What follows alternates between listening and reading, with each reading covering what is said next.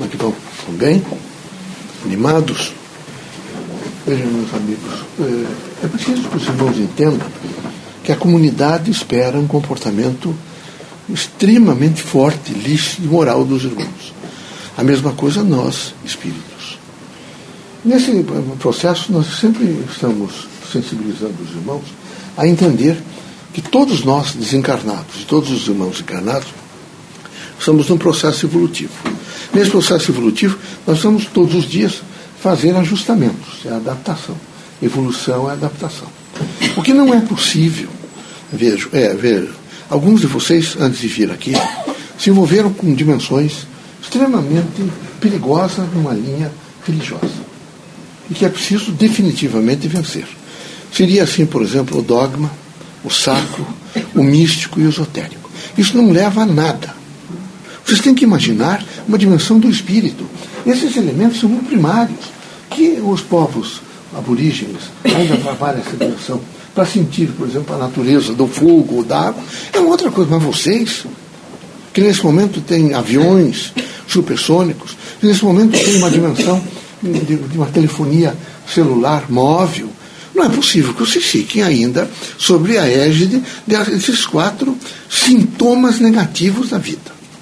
A dimensão espiritista espera de vocês uma coisa boa, que vocês façam um discernimento entre não é, o bem e o mal. Então é preciso que vocês. Como é que eu vou fazer discernimento? Fazer discernimento entre o bem e o mal. Mas para fazer o discernimento entre o bem e o mal, como é que eu estou pensando?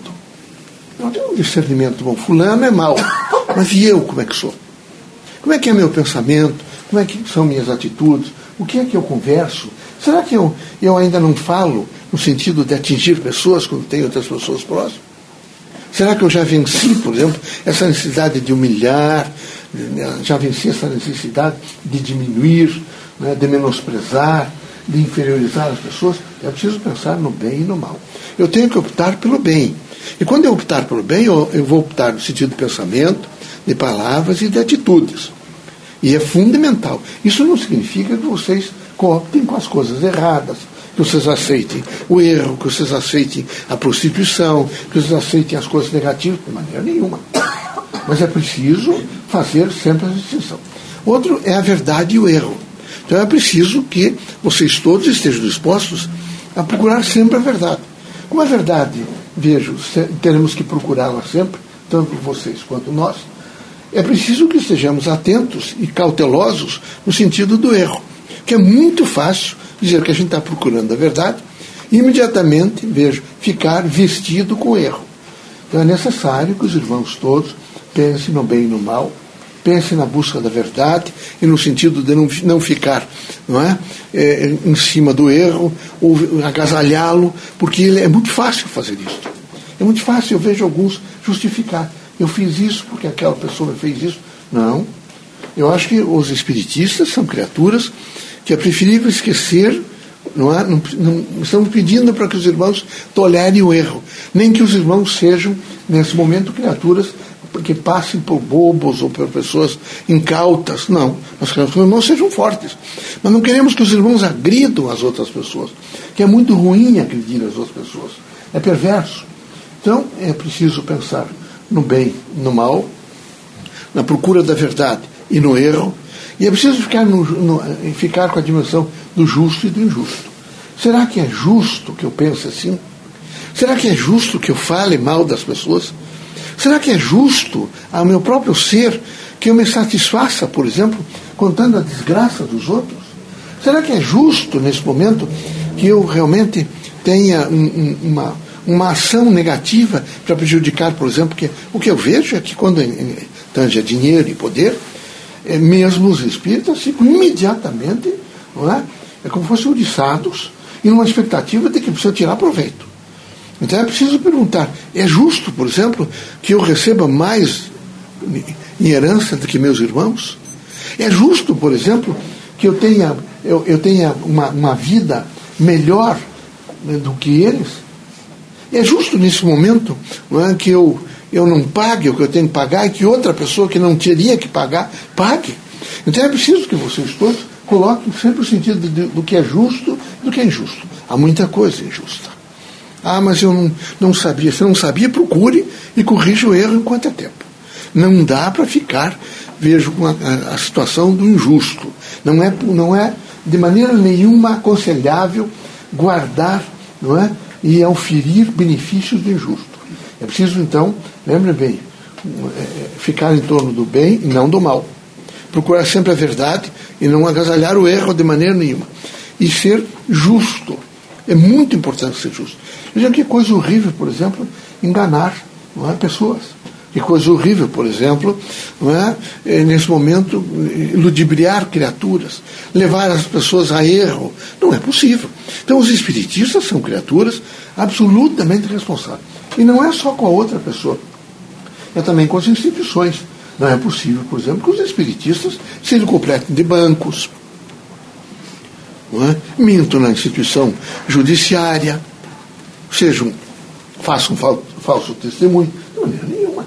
Os espíritos devem ser íntegros, devem procurar ser justos, é? devem, na medida do possível, fazendo o autoconhecimento, de maneira nenhuma. Eu não quero, em hipótese nenhuma, me completar de nada.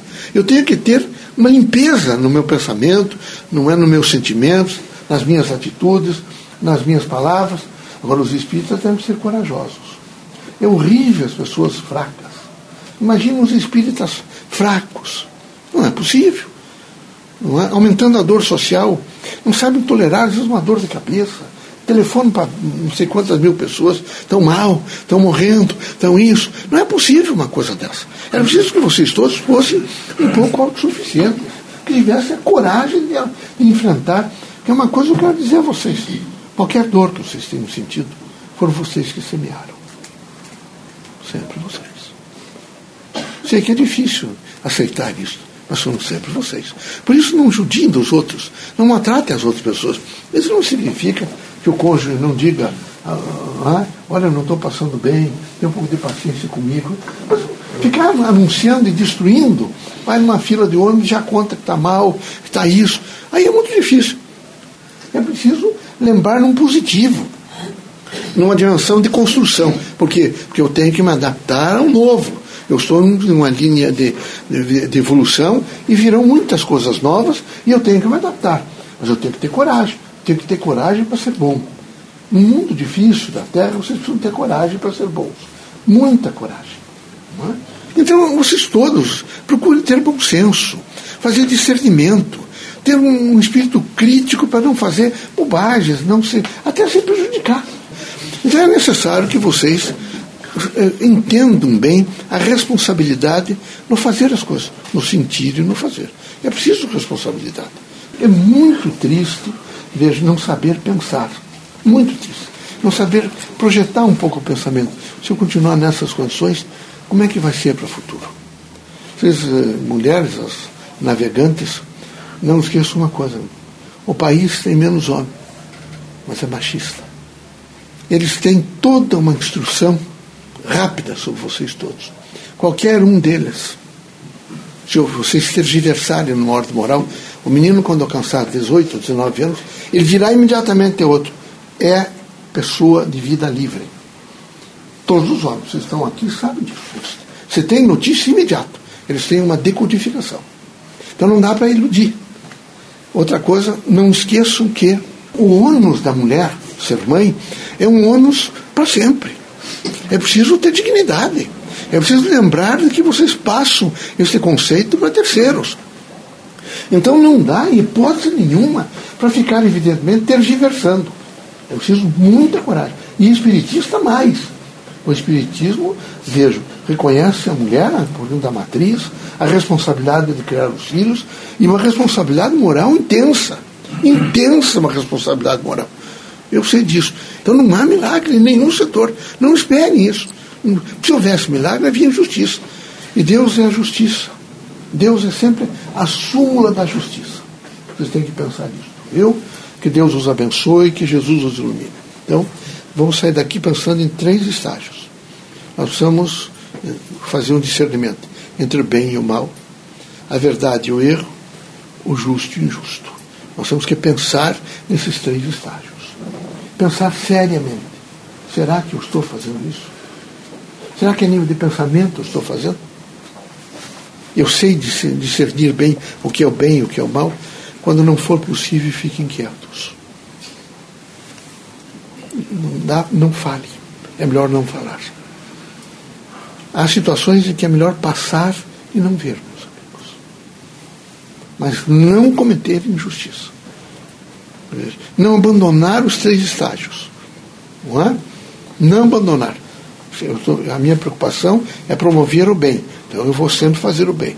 A minha preocupação é estar continuamente procurando a verdade. Então eu não vou assumir o erro. A minha, minha consciência crítica é voltar permanentemente para os dias de justiça e não de injustiça. Então é preciso os três estágios está bem claro na cabeça de vocês. Claros. Para que vocês possam fazer o melhor. Bem dizer a vocês que a gente precisa cada vez mais de vocês. No sentido dos passes, da, da ajuda, da interpretação dos, de alguns casos que vão procurar vocês. Vejam, lembrar do bem, vocês estarão transmitindo energia boa. Sempre energia boa. Há tanta gente que vocês poderiam fazer muito mais bem. Muito mais.